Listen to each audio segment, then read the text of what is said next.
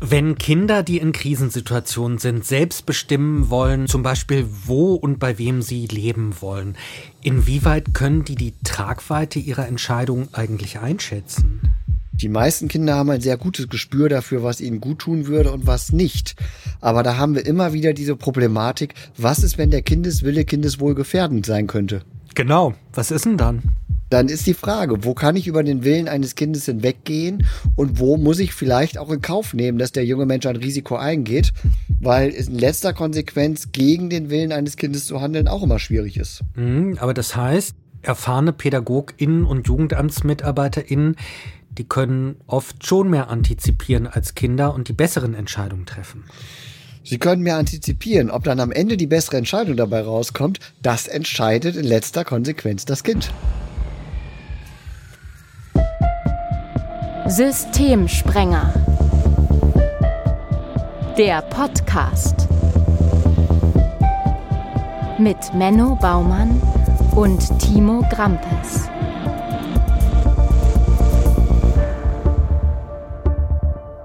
Hallo und willkommen zu Folge 6. Wir sprechen über Kinder und Jugendliche, die eskalieren und über Hilfesysteme, die sie nicht immer halten können, obwohl sie das können sollten. In dieser Folge sprechen wir über Partizipation, über Mitbestimmung also für Kinder und Jugendliche in Krisensituationen.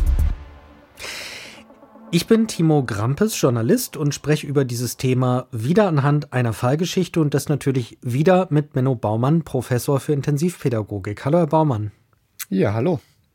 Ich weiß nicht, ob Sie es noch mitzählen können, wenn ich an all die Einrichtungswechsel von Kindern und Jugendlichen in den Fallgeschichten denke, die wir in unserem Podcast bisher gehört haben, oder an sämtliche in Obhutnahmen durchs Jugendamt also dann kann ich nicht mehr mitzählen, wie oft Erwachsene, wie oft Fachkräfte, wie oft Institutionen darüber bestimmt haben, wo ein Kind in einer Krisensituation zu leben hat, wie es zu leben hat, was es zu ändern hat. Der Gedanke, frag doch mal das Kind, was es will, oder die Jugendliche bzw. den Jugendlichen. Also dieser Gedanke schien mir oft relativ fernliegend zu sein. Herr Baumann, wie steht's denn um Mitbestimmungsrechte von Kindern und Jugendlichen in Krisensituationen? Also grundsätzlich ist das Recht auf Partizipation in deutschen Sozialgesetzen verankert. Also grundsätzlich sollen Kinder altersangemessen an allen Entscheidungen, die sie betreffen, auch beteiligt werden. Das Problem an der Geschichte ist oft in Kinderschutzfällen, wo also wirklich Gefahr im Verzug ist, dass dann eben immer die Schwierigkeit an der Stelle ist, ob man ein Kind das tatsächlich selber einschätzen lassen kann, ob ein Kind vielleicht sogar bewusst Entscheidungen treffen würde, mit denen sie es sich in Gefahr bringt. Da brauchen wir nur mal an zum Beispiel Carrie aus der allerersten Folge zurückzudenken. Die hätte für sich Entscheidungen getroffen, die aus Erwachsenensicht, aus Kinderschutzsicht problematisch waren. Und dann kommen wir oft in einen Bereich, wo wir wir vor der kribbeligen Frage stehen, wie sieht Partizipation eigentlich aus, wenn ich dem Willen des Kindes nicht einfach nachgeben kann? Deswegen kann ich aber ja nicht so tun, als hätte das Kind keinen Willen oder als würde das Kind immer nur schlechte Entscheidungen treffen. Und dann beginnt letztlich die pädagogische Kunst, weil es für diese Fälle keine, keine Erfahrungswerte, keine wissenschaftliche Evidenz gibt. Ich nehme oft einen großen Konflikt wahr zwischen den juristisch definierten Partizipationsmöglichkeiten von Kindern und Jugendlichen, also zum Beispiel auch sowas wie die UN-Kinderrechtskonvention oder die Schulgesetze in den Bundesländern, ja, das so auf der einen Seite und andererseits ist da die praktische Umsetzung. Also, dass das, was geschrieben steht, auch wirklich berücksichtigt wird, dass Kinder und Jugendliche auch wirklich praktisch einbezogen werden. Wie groß ist dieser Konflikt zwischen, ich sag mal, Theorie und Praxis in der Kinder- und Jugendhilfe, zwischen klar auch gesetzlich definierten Partizipationsmöglichkeiten und der Anwendung? Das kommt jetzt darauf an, wie rum wir das Ganze lesen. Also ich würde sagen, da ist ein, eine große Spannweite. Also da gibt es eine große Diskrepanz zwischen dem Anspruch an Partizipation und der tatsächlich in der Praxis realisierten Partizipation. Fragen wir jetzt Fachkräfte, werden wir tendenziell die Einschätzung bekommen, ja, weil das sind Situationen, in denen das Kind seine Situation nicht einschätzen kann. Wenn ich aber mal aus einer, ich sage es mal, wissenschaftlich etwas arroganteren Sicht von oben auf dieses System herangucke, dann kann ich auch noch mal ganz andere Dinge beobachten. Also zum Beispiel gibt es eine schöne Studie, auch gerade zum Thema scheiternder Hilfeverläufe von Michael Maxener, der festgestellt hat, Kinder, die Systeme sprengen, sind die Kinder, die in ihren Hilfeverläufen von Anfang an besonders wenig beteiligt waren. Und da frage ich mich, liegt das von Anfang an daran, dass sie besonders wenig in der Lage sind, Entscheidungen für sich zu treffen? Oder könnte mangelnde Partizipation auch ein Baustein des Scheiterns sein? Also könnte es auch sein, dass uns gerade die Hilfen verkrachen, bei denen wir die Partizipation von Beginn an nicht so ernst nehmen und bei denen wir von Anfang an nicht so besonders genau darauf achten, das Kind auf seinen eigenen Hilfeverlauf auch mitzunehmen. Und dasselbe gilt übrigens auch für Eltern und Familien. Wo wird denn Partizipation in der Kinder- und Jugendhilfe Ihres Erachtens ganz besonders vernachlässigt? Ich fange mal umgekehrt an. Relativ gut läuft Partizipation, wenn ein Kind fest in einem pädagogischen Setting integriert ist und es um die Alltagsgestaltung geht. Also zum Beispiel die gemeinsame Gestaltung eines Essensplanes, Freizeitgestaltung, wofür gebe ich mein Taschengeld aus. Ich glaube, da haben wir in den letzten Jahren viel erreicht, dass auch Kinder, die in Jugendhilfesettings oder in anderen pädagogischen Systemen sind, viel an ihren eigenen Bedingungen mitarbeiten können. Partizipation läuft sicherlich auch dann gut, wenn Hilfen noch freiwillig von Seiten der Jugendämter als Kannleistung angeboten werden und Eltern mitentscheiden dürfen, welche Hilfe möchte ich denn jetzt gerne. Schwierig wird Partizipation tatsächlich immer an der Stelle, wo es um konkrete Entscheidungen gibt und immer, wenn dort Zeitdruck entsteht. Also unter Zeitdruck ist Partizipation ein besonders schwieriges Unterfangen. Und ich denke, das sind so diese typischen Beispiele. Wie viel Partizipation ist noch möglich, wenn ein Jugendamt 20 Einrichtungen anfragt und nur eine einzige Einrichtung sagt, ja, wir können uns das vorstellen? Was passiert da mit dem Wunsch- und Wahlrecht? Wenn eine Inobhutnahme eigentlich schon beschlossen ist, der junge Mensch sagt, ich will da aber nicht raus oder Eltern sagen, wir wollen das aber nicht. So, und das sind dann die Aspekte, wo aus schwieriger Partizipation auf plötzlich auch scheiternde Kommunikation wird, wo also die Kommunikation fast komplett eingestellt wird, weil man den Gedanken hat, Partizipation im engeren Sinne ist hier nicht möglich. Und dann kommt Partizipation oft von hinten durch die Brust ins Auge wieder rein, nämlich über Beschwerdemanagement. Dann kommen wir in den Bereich, wo plötzlich Beschwerden vorliegen, wo plötzlich Ombudsstellen eingeschaltet werden. Und dann haben wir aber eine Form der Partizipation schon auf einem relativ hohen Konfliktniveau, die, wenn irgendwie möglich, auch vermieden werden sollte. Wir hören jetzt die Fallgeschichte von Sam. Das ist wie immer ein Hybrid aus mehreren realen Fallgeschichten, anonymisiert zudem. Und bei Sam, da geht es ganz stark um Selbstbestimmung und Mitbestimmung.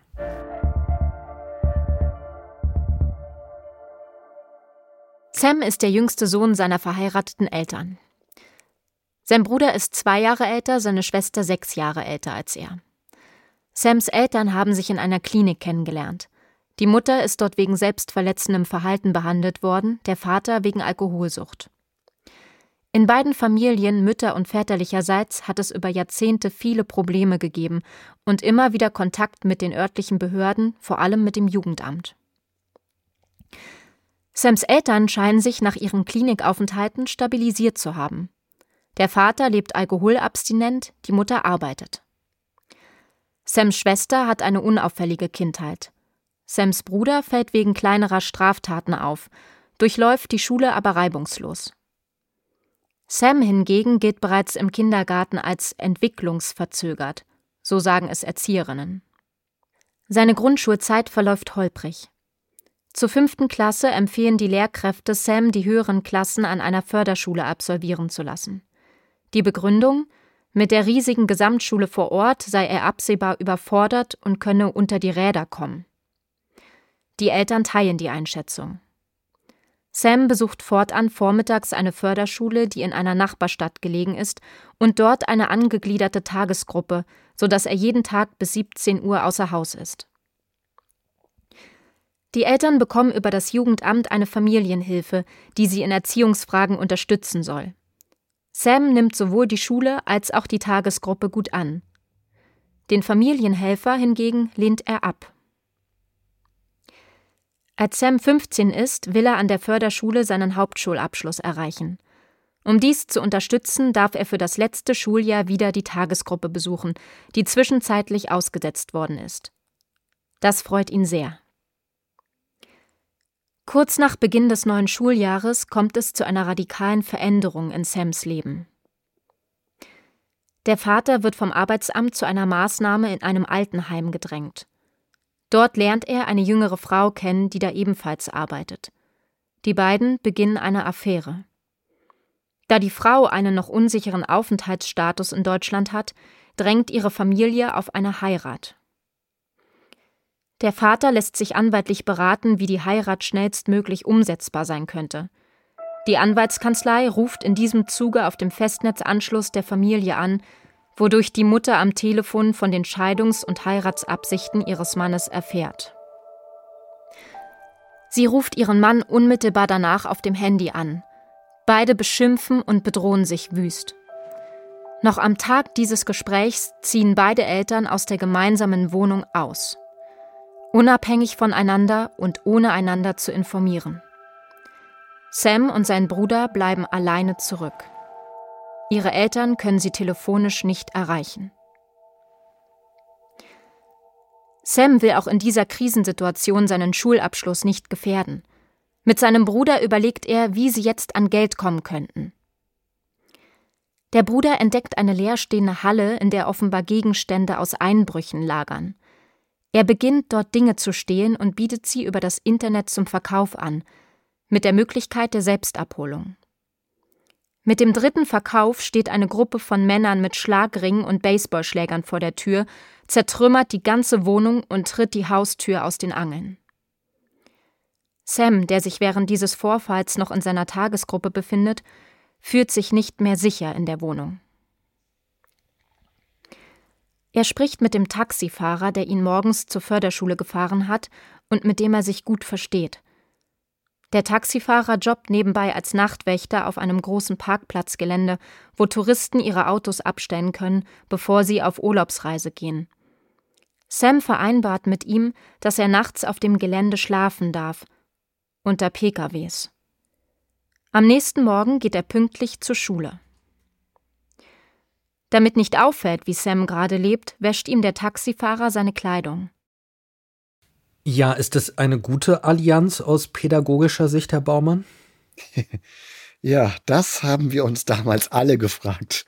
Also das war tatsächlich, Sam war schon auch ein ganz besonderes Bürschlein. Also das muss man schon sagen, ich muss im Nachhinein, der hat mich tief beeindruckt. Also mit welcher Konsequenz der das durchgezogen hat und dieses Ziel Schulabschluss so vor Augen hatte und dafür ja einen Lebenswandel in Kauf genommen hat, von dem man sagen muss, den fand er selber nicht gut. Aber er hatte dieses Ziel vor Augen, das hat er verfolgt. Und diese Allianz mit dem Taxifahrer, in letzter Konsequenz war das natürlich eine, eine Zweckgemeinschaft. Wir haben uns alle gefragt, was passiert da? Also erstmal, wie kann ein erwachsener Mensch zulassen, dass ein 15-Jähriger im Freien übernachtet? Und trotzdem hat dieser Taxifahrer ihn ja in gewisser Weise auch geschützt. Weil Sams Alternative wäre ja nicht gewesen, brav in eine Wohngruppe zu gehen. So, das hat Sam ja ausgeschlossen und der Taxifahrer hat ja viel früher erkannt als wir, wie ernst Sam das meint. Und nach allem, was wir eruieren konnten, hat dieser Taxifahrer Sam nicht geschadet in dem Sinne. Also natürlich hat man Gedanken, was läuft da? Ist das irgendwie, ist da Pädophilie im Spiel oder was, was passiert da gerade? Wird Sam da irgendwie ausgenutzt oder sowas? Aber nach allem, was wir beobachten konnten, spielte das alles gar keine Rolle. Im besten Falle war der Taxifahrer noch so ein bisschen so ein Voyeur, der einfach Spaß daran hatte, sich diese ganze Geschichte anzugucken. Also der dieses Familiensystem in sich krachen sah und das irgendwie doch äh, ja auch schmunzelnd wahrgenommen hat, wie die Eltern, die sich da benommen haben. Aber ähm, in letzter Konsequenz war dieser Taxifahrer einfach eine wichtige Bezugsperson für Sam. Und man hätte die Frage schon stellen müssen, hätte der vielleicht auch eine produktive Rolle in diesem Hilfeverlauf stellen können. Das, was er getan hat, war Mist. Und das muss man ganz klar benennen, aber das war jetzt auch nicht der Überflieger, der jetzt hochreflektiert auf die Situation eines 15-Jährigen guckt oder der jetzt was weiß ich was für wahnsinnige Netzwerke um sich herum hat, in denen er für Sam hätte was organisieren können. Und insofern muss man sagen, der hat sein Bestes für Sam gegeben. Das kann man einfach nicht leugnen. Und Sam nimmt, als sein Leben explodiert, ja das Heft des Handelns in die Hand, um seinen Schulabschluss eben nicht zu gefährden. Wie bewerten Sie denn seine Strategien? Also erstmal muss ich sagen, ich glaube, ich hätte das nicht gekonnt. Also mein Immunsystem hätte spätestens nach drei Tagen gesagt, mach mal ohne mich weiter. Und äh, von daher muss man erstmal die Kraft wahrnehmen, was Sam wirklich in der Lage ist zu tun letztlich muss man noch einen Schritt zurückgehen. Die Eltern treffen saublöde Entscheidungen. Also man zieht nicht einfach aus der elterlichen Wohnung aus, ohne sich von den Kindern zu verabschieden. Und daraus merkt man einfach, wie ich bezogen und gekränkt die Eltern in dem Moment beide waren, dass der Bruder und Sam jetzt irgendwie da allein in dieser Wohnung hockten. Und dann treffen sie diese Entscheidung der Bruder hat was entdeckt und denkt, das ist eine super Chance. Da kann ich bei eBay einiges an Geld mitmachen und verkauft diese Sachen aus dieser Lagerhalle, nicht darüber nachdenken, dass es vermutlich mit einem teilorganisierten Bereich der Kriminalität zu tun hat und natürlich dafür richtig auf die Fresse kriegt. So. Und selbst in dieser Situation kommt Sam immer noch nicht auf die Idee, Hilfe von außen anzunehmen, weil er auch große Angst hat. Er hat ja in der Schule Vertrauen gefasst. Er hätte dort ja aufmachen können. Aber natürlich hatte er Sorge. Er wusste ja, was da passiert. Also an der Förderschule hat das bei genügend Mitschülern wahrscheinlich beobachtet, äh, wie das dann abläuft. Und er wollte an dieser Schule mit der Unterstützung dieser Tagesgruppe seinen Schulabschluss nachholen. Und dieses Ziel war ihm so heilig, dass er dafür bereit war, diese Phase ja im Prinzip auf der Straße, auf diesem Parkplatz zu umgehen. Und er hat es geschafft, so viel Mindestmaß an sozialem Netzwerk zu knüpfen, dass er leben konnte. Und da muss ich sagen, diese Zielstrebigkeit, diese Energie, die bewundere ich. Und im Nachhinein betrachtet, ich war in diesem Fallverlauf, der schon einige Jahre her, war ich noch sehr, sehr aktiv als Pädagoge tätig. Also nichts mit arroganter Gutachter oder Beobachter. Da war ich noch selber als Pädagoge involviert und wir haben das nicht ausreichend wahrgenommen, wie viel Kraft, wie viel Energie Sam selber zur Lösung hätte beitragen können. Und stattdessen, ja, hören wir ja gleich, wie es weitergegangen ist. Ja, aber zunächst doch noch mal äh, zum genaueren Verständnis. Sie haben ja auch schon so selbstverständlich gesagt, na ja, eine Wohngruppe wäre für ihn nicht in Frage gekommen. Ich habe nicht so ganz verstanden, warum Sam mit niemandem in der Schule gesprochen hat, keine Hilfe gesucht hat im Hilfesystem. Wie erklären Sie sich das? Das war die Sorge vor Kontrollverlust. Sam ist in dem Moment, wo seine Eltern rausgegangen sind aus dieser Geschichte, äh, völlig in die Kontrolle gegangen und es ist zu vermuten, so schwach wie die Eltern in ihrer Lebensorganisation selber aufgestellt waren, dass Sam in seinem Leben schon sehr, sehr viel Kontrolle für sich übernehmen musste. So, das heißt, es ist eine Rolle, die ihm wahrscheinlich nicht neu war. Und er geht in die völlige Kontrolle, stellt sich am Ende als Erwachsener heraus als sein Bruder und ähm, in diesem Kontrollverhalten war für ihn Wohngruppe keine Option. Also er hat für sich nicht gesehen, in eine Wohngruppe gehen zu können, hatte Sorge, dass er dann den Wohnort wechseln muss, dann die Schule wechseln muss. Er wusste genau, Wohngruppe bedeutet, Tagesgruppe ist zu Ende. Das wird nicht parallel zueinander finanziert. Und so sah er eigentlich das Netzwerk, was er sich aufgebaut hatte, um diesen Sch Schulabschluss zu erreichen und der ihm wirklich wichtig war, weil das für ihn der Schritt in die Selbstständigkeit gewesen wäre. Das sah er so gefährdet, dass er zu allem bereit war, um dieses Netz aufrechtzuerhalten. Und insofern kann ich subjektiv nachempfinden, warum ihm die Kontrolle so wichtig war und warum er sich da an keinem Menschen gewandt hat. Der Schule bleibt jedenfalls ja eine ganze Zeit verborgen, was da bei Sam eigentlich los ist, aber das ändert sich. Nach Monaten, in denen Sam keinen Tag in der Schule gefehlt hat, braucht die Schule eine Unterschrift von den Erziehungsberechtigten. Jetzt fällt auf, dass Sam seit langem nicht mehr zu Hause gewesen ist und keinen Kontakt zu seinen Eltern hat. Weil er erst 15 ist, sieht sich das Jugendamt verpflichtet, ihn in Obhut zu nehmen. Sam will das nicht. Er will entweder zum Taxifahrer, dieser erklärt sich bereit, Sam aufzunehmen, wenn er dafür Pflegegeld bekommen würde, oder zu seiner Schwester. Das Jugendamt lehnt beide Optionen ab. Die Schwester, weil sie gerade ein Baby bekommen hat. Und den Taxifahrer, weil er Sam monatelang hat draußen schlafen lassen und damit wohl kaum geeignet sei, offiziell Verantwortung zu übernehmen. Sam kommt in eine Pflegefamilie. Die Pflegeeltern haben einen mittelständischen Familienbetrieb. Der leibliche Sohn, genauso alt wie Sam, besucht ein Gymnasium. Sam genießt den materiellen Status in der Familie, Erstmalig in seinem Leben hat er ein eigenes Fahrrad, einen eigenen Laptop und festes Taschengeld. Aber die Regeln der Familie, Rauchverbot, feste Familienmahlzeiten, feste Zeiten, wann er zu Hause sein muss. Diese Regeln erlebt Sam schnell als beklemmend. Wie anders gerade die letzten Monate bei Sam gewesen sind, das dürfen seine Pflegeeltern nicht wissen. Sam hat ausdrücklich verboten, dass sie darüber Informationen bekommen dürfen. Nach kurzer Zeit beginnt Sam gegen die Pflegefamilie zu rebellieren. Der Taxifahrer, der mittlerweile mit seiner Partnerin zusammengezogen ist, macht ihm derweil Hoffnung, dass er zu ihm kommen darf. Daraufhin spricht der gerade installierte Amtsvormund, der die elterliche Sorge vom Familiengericht übertragen bekommen hat, weil die Eltern nicht greifbar sind, ein Kontaktverbot zum Taxifahrer aus. Sam hält sich nicht daran und besucht den Taxifahrer immer wieder. Daraufhin schmeißen die Pflegeeltern Sam raus mit der Begründung, er hielte sich an keine Regeln mehr. Zum Abschied zündet Sam sich im Nichtraucher-Wohnzimmer eine Zigarette an. Er drückt sie aus auf einer 100 Jahre alten Zeichnung vom ersten Werkstattgebäude des Familienbetriebs seiner Pflegeeltern. Sam soll in einer Notaufnahmegruppe in einer anderen Stadt untergebracht werden, um den Kontakt zum Taxifahrer zu unterbinden.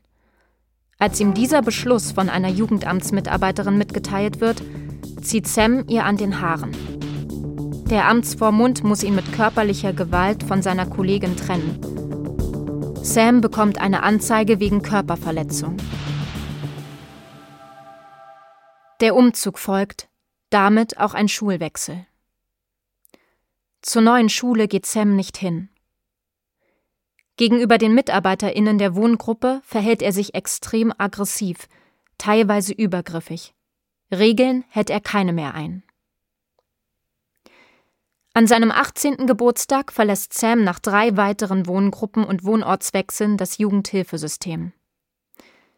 Er zieht in eine kleine Wohnung ins Haus, in dem inzwischen auch sein Vater lebt, nachdem er sich von seiner zweiten Frau getrennt hat. Zur Mutter und zum Bruder hat Sam keinen Kontakt mehr. Um den Sohn seiner Schwester, seinen Neffen, kümmert er sich liebevoll. Er meldet sich an der Berufsschule an und versucht, seinen Schulabschluss nachzuholen. Sam sagt, ohne Hilfe hätte ich alles besser hinbekommen. Nun bin ich ein vorbestrafter Schulabbrecher. Ich hatte das im Griff. Meine Eltern und mein Bruder, die hätten Hilfe gebraucht. Hat er recht? Wenn ich das so eindeutig wüsste, wer weiß, ob ich mich dann mein ganzes Leben lang mit dieser Thematik weiter beschäftigt hätte. Also Sam war auf jeden Fall für mich einer der Schlüsselfälle. Nicht der einzige sicherlich, aber einer der Fälle, die mich wirklich nachhaltig bewegt haben. Weil er das in dieser Deutlichkeit gesagt hat und ich trotzdem der Meinung bin, in der Situation auf dem Parkplatz mit einem ominösen Taxifahrer, von dem wir nicht wussten, ist der jetzt Hilfe oder nicht. Und dieses völlig auf sich allein gestellt sein, ich weiß nicht, ob das für ihn besser gewesen wäre. Fakt ist, im Hilfeverlauf ist alles schiefgegangen, was schieflaufen konnte. Man hat sich auf faule Kompromisse eingelassen, indem man den Pflegeeltern nicht erzählt hat, was überhaupt jetzt hier gerade Phase ist. Das war der einzige Punkt, wo Selbstpartizipation ernst genommen wurde. An einer Stelle, die natürlich für die Pflegeeltern unhaltbar war. Aber er ist natürlich in ein Setting gekommen, ein Junge, der so selbstständig seit Jahren lebt, in den letzten Wochen vollkommen selbstständig, dann in eine mittelschichtsorientierte Familie zu geben, deren ganzer Gedanke auch ist, wie wirkt das Ganze nach außen und die natürlich erstmal die Idee haben, wir kriegen ja einen 15-Jährigen, den wir jetzt erziehen und den wir jetzt mit seinem, mit materiellem Status, aber auch mit Zuwendung und allem überschütten, da ist natürlich schon ein bisschen die Katastrophe vorprogrammiert. Dann die vielen Wechsel. Am Ende hat Sams Befürchtung hat recht. Er darf die Schule nicht bis zu Ende besuchen. Er bricht die Schule ab, weil ihm das Netzwerk abhandengekommen ist. Es gelingt nicht, ein Netz zu stricken, in dem er das, was ihm wichtig war, erhalten kann. Und von daher kann ich Sams Frust und Sams Wut, eigentlich war der gar nicht wütend, eigentlich war es wirklich nur Frust.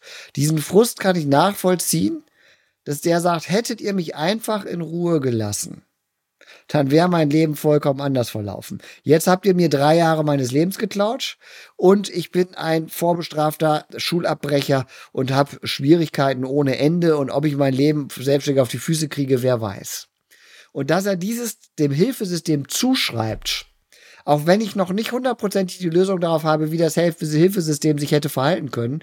Aber dass er dieses dem Hilfesystem zuschreibt, das müssen wir ernst nehmen. Das können wir nicht einfach vom Tisch wischen im Sinne von, ja, Sam hat's halt nicht kapiert oder ja, aber wir mussten so handeln oder so, sondern das müssen wir hundertprozentig ernst nehmen. Wo sind die Punkte, wo wir jungen Menschen mehr zuhören müssen und wo wir mehr erkennen müssen, was wirklich ihre Motive sind und wo sie wirklich bereit sind, draufzugehen? Ja, und wo wären diese Punkte gewesen? Naja, dieser Aspekt, dass ihm Schule und Tagesgruppe absolut wichtig waren als Netz, weil er gesagt hat, so schaffe ich meinen Schulabschluss. Das war eine Riesenchance. Und man muss ja sagen, die Tagesgruppe ist in Deutschland eine Jugendhilfemaßnahme, die geht in der Regel zwei Jahre. Die hat Sam gehabt in seiner Teenagerzeit.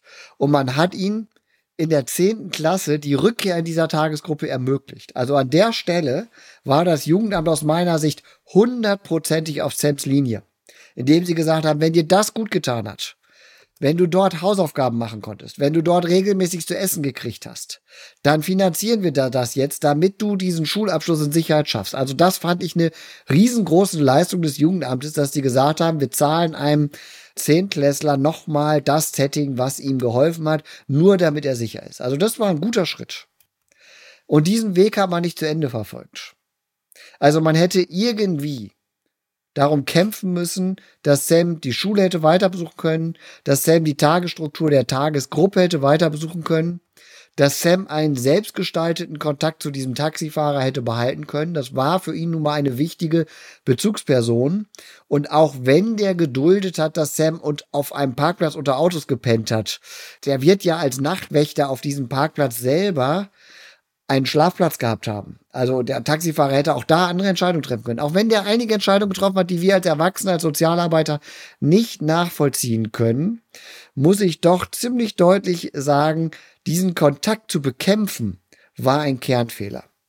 Und ob in einem solchen Setting, Tagesgruppe, Schule, Taxifahrer, und jetzt suchen wir ja im Grunde genommen nur noch einen Schlafplatz der sicher ist, der nicht ein Parkplatz ist, sondern sicher ist. Vielleicht ein ambulant betreutes Wohnen. Vielleicht hätte man da eine Ausnahmeregelung gebraucht. Geht eigentlich erst ab 16, aber mit einer guten Begründung kriegt man sowas immer hin. Also heute würde ich mir keine großen Schwierigkeiten ausrechnen, da ich das beim Landesjugendamt durchgesetzt kriegen würde, dass ein 15-Jähriger dann in die eigene Wohnung darf mit einer Rufbereitschaft und Betreuung. Oder aber vielleicht in einer Inobhutnahmestelle ganz am Rande oder in einer sehr niedrigschwelligen Wohngemeinschaft oder irgendwas. Also man hätte im Prinzip um dieses Setting kämpfen müssen und sagen können, drei Bausteine hat Sam sich gesucht und jetzt brauchen wir nur noch einen Schlafplatz. Aber stattdessen beharrt das Jugendhilfesystem an der Stelle darauf, Sam das zu geben, was nun mal eben der Baukasten der Jugendhilfe ist. Im Grunde genommen muss man sagen, das ist das Hammer-Nagel-Problem. Wenn mein Werkzeug ein Hammer ist, sieht jedes Problem wie ein Nagel aus. Und das ist im Prinzip genau das Spiel, was mit Sam gespielt wurde. Man hatte eine Idee davon, was gute Jugendhilfe ist. Und man wollte Sam da reinpressen um jeden Preis. Wenn mein Werkzeug ein Hammer ist, sieht jedes Problem wie ein Nagel aus? Ja, ich glaube, dieses Sprichwort, das, das, das trifft es manchmal ganz gut. Ich meine, das ist ja so ein bisschen die Quintessenz die wir aus sechs Folgen Systemsprenger Podcast jetzt auch ziehen können, dass man sagen muss, viel zu oft sind die Kinder versucht worden, in Strukturen reinzupressen, von denen sie frühzeitig signalisiert haben, diese Strukturen passen nicht zu mir. Und anstatt zu überlegen, welches Werkzeug brauche ich denn dann, hat man trotzdem darauf bestanden, einen Nagel vor sich zu haben und hat mit dem Hammer immer weiter darauf eingedroschen. Und das ist letztlich in der einen oder anderen Facette etwas, was jeden unserer Hilfeverläufe, die wir hier besprochen haben, getroffen hat, aber Sam in ganz besonderer Art und Weise. Wo sehen Sie denn die Grenzen von Partizipation für Sam in der Geschichte, die wir gehört haben? Naja, auf dem Parkplatz pennen ist nicht. Der war ja, auch wenn er in der Schule kein guter Schüler war, bei dem Kompetenzlevel unterstelle ich ihm mal, der war nicht blöd. Der hatte eine Alltagsintelligenz, die war beeindruckend. Und von daher wäre für mich schon so der Ansatzpunkt gewesen, dass man mit Sam mal ein ehrliches Gespräch hätte führen müssen, was geht und was geht nicht. Und wenn man mit Sam ehrlich, ihn ernst nehmend besprochen hätte, mein lieber Freund, wir tolerieren nicht, dass du auf einem Parkplatz unter PKWs pennst. Und wir tolerieren nicht, dass dein einziger erwachsener Bezug außerhalb deines Lehrers und deines Tagesgruppenbetreuers ein Mensch ist, der zulässt, dass du nachts draußen im Freien unter PKWs dir ein Nachtlager aufbaust.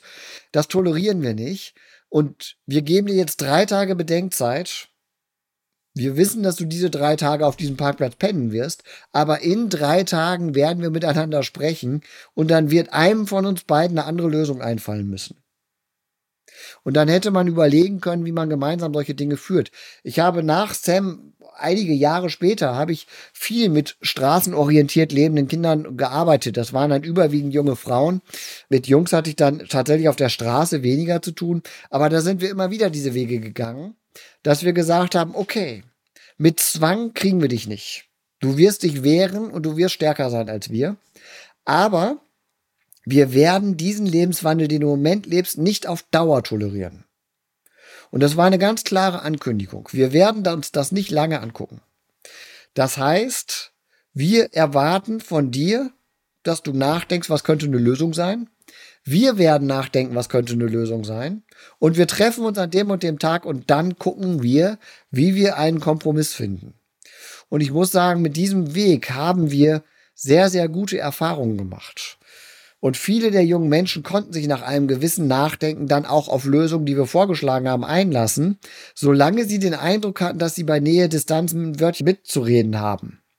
Sam wusste, dass er nicht der kultivierte Mittelschichtsjunge war, den die Pflegefamilie gerne gehabt hätte. Sam wusste, dass er ein Autonomiebedürfnis und auch eine Selbstständigkeit hat, die ihn von anderen Jugendlichen in Wohngruppen unterscheidet und dass er dann anecken wird. Und von daher hätte Sam uns sagen können, dass wir keine Chance hatten mit dem, was wir damals probiert haben. Und das hätten wir ernst nehmen können. Und dann hätten wir nach gemeinsamen Wegen suchen können. Und ich bin mir sicher, dass Sam sich unter dem großen Ziel Schulabschluss auch auf Kompromisse eingelassen hätte, so dass man sagen kann, Partizipation bedeutet ja nicht, dass das Kind gibt mir vor, wie wo es lang geht. So. Also wenn man einen Dreijährigen partizipativ entscheiden lässt, was er isst und was er anzieht, dann wird es zu Fehlentscheidungen kommen, die er vielleicht mit Gesundheit äh, ein Leben lang bezahlen wird. Und an der Stelle ist es schon so der Punkt, aber in einen Dialog zu treten, ernst zu nehmen, sich miteinander auf den Weg zu machen, ist eigentlich der Prozess der ganz normalen Kindererziehung, ist der ganz normale Prozess der Bindung. Und den hätten wir auch mit Sam gehen müssen. Wie ist es mit ihm weitergegangen? Wissen Sie das? Im Grunde genommen diese Abschlussszene, die ich da erlebt habe, das war auch schon eine der letzten Kontakte, die ich zu Sam hatte. Also ich war ja froh, dass ich ihn mit 18 nochmal wieder zu Gesicht bekommen habe. Aber diese Idee, der Vater mittlerweile auch in seiner neuen Beziehung gescheitert, das war jetzt nichts, was mich überrascht hätte. Der Vater lebt in einer eigenen Wohnung und Sam ist nicht bei ihm eingezogen. Aber Sam hat eine eigene Wohnung im Haus des Vaters. Das heißt, es gibt einen Erwachsenen, der ihn rudimentär unterstützt, er hat wieder Kontakt zu seiner Familie und er lebt auf diesem hohen Autonomielevel. Das war letztlich für den jungen 18-Jährigen eine gute Lösung. Und er war dann ja dabei, seinen Schulabschluss nachzuholen. Ich war überzeugt, dass er diesen Schulabschluss schaffen wird. Die einzige wirklich wichtige Frage war, mit dieser Biografie, hat er eigentlich eine Chance auf dem Arbeitsmarkt oder nicht? Ich würde es mir sehr wünschen, dass er das gepackt hat. Und ich sag mal so, wenn es einen Jugendlichen gibt, dem ich zutraue, trotz dieser Startbedingungen sich um einen Ausbildungsplatz gekümmert zu haben und den gekriegt zu haben, dann ist es mit Sicherheit Sam. Aber ich habe nach diesem Termin, wo er mir diesen Satz an den Kopf geschmissen hat und ich nur sagen konnte, ja, es tut mir leid, du hast wahrscheinlich recht. So, ähm, dass wir dieses Klärungsgespräch hatten, fand ich noch mal gut. Aber wo man noch mal ganz nüchtern reflektiert sagen muss, ja, das war für mich der Abschluss dieses Falles. Ich habe danach von Sam nichts wieder gehört.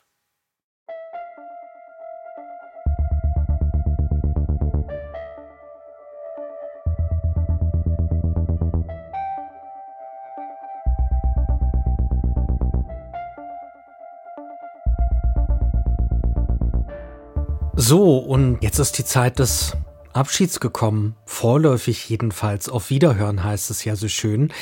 Hoffentlich. Das hier ist erstmal die sechste und letzte Folge unseres Systemspringer Podcasts. Aber wenn es nach uns beiden geht, Herr Baumann, dann gibt es eine Fortsetzung, ne? Ich bin sofort dabei, ja. Also das ist auch gar keine Frage. Wir haben noch so viele spannende Themen, die wir beide miteinander zu besprechen haben.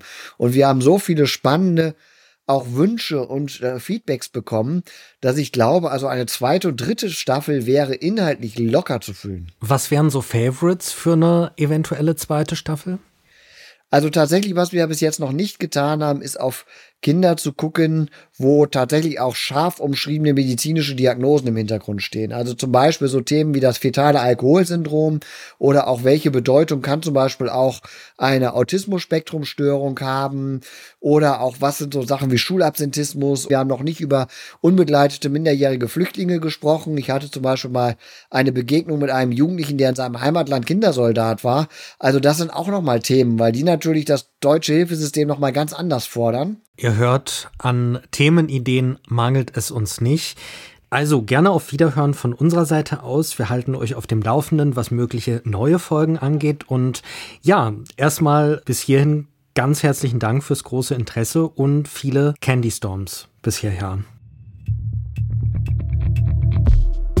Sagen Menno Baumann, der diesen Podcast konzipiert hat, mit mir Timo Grampes, der ihn wiederum moderiert hat. Die Sounds kommen von Michael Hank, der diesen Podcast produziert hat. Die Fallgeschichten gesprochen hat Luca Lehnert und unsere Grafik gezaubert hat Chrissy Salz. Das Ganze im Auftrag der Fliedner Fachhochschule Düsseldorf.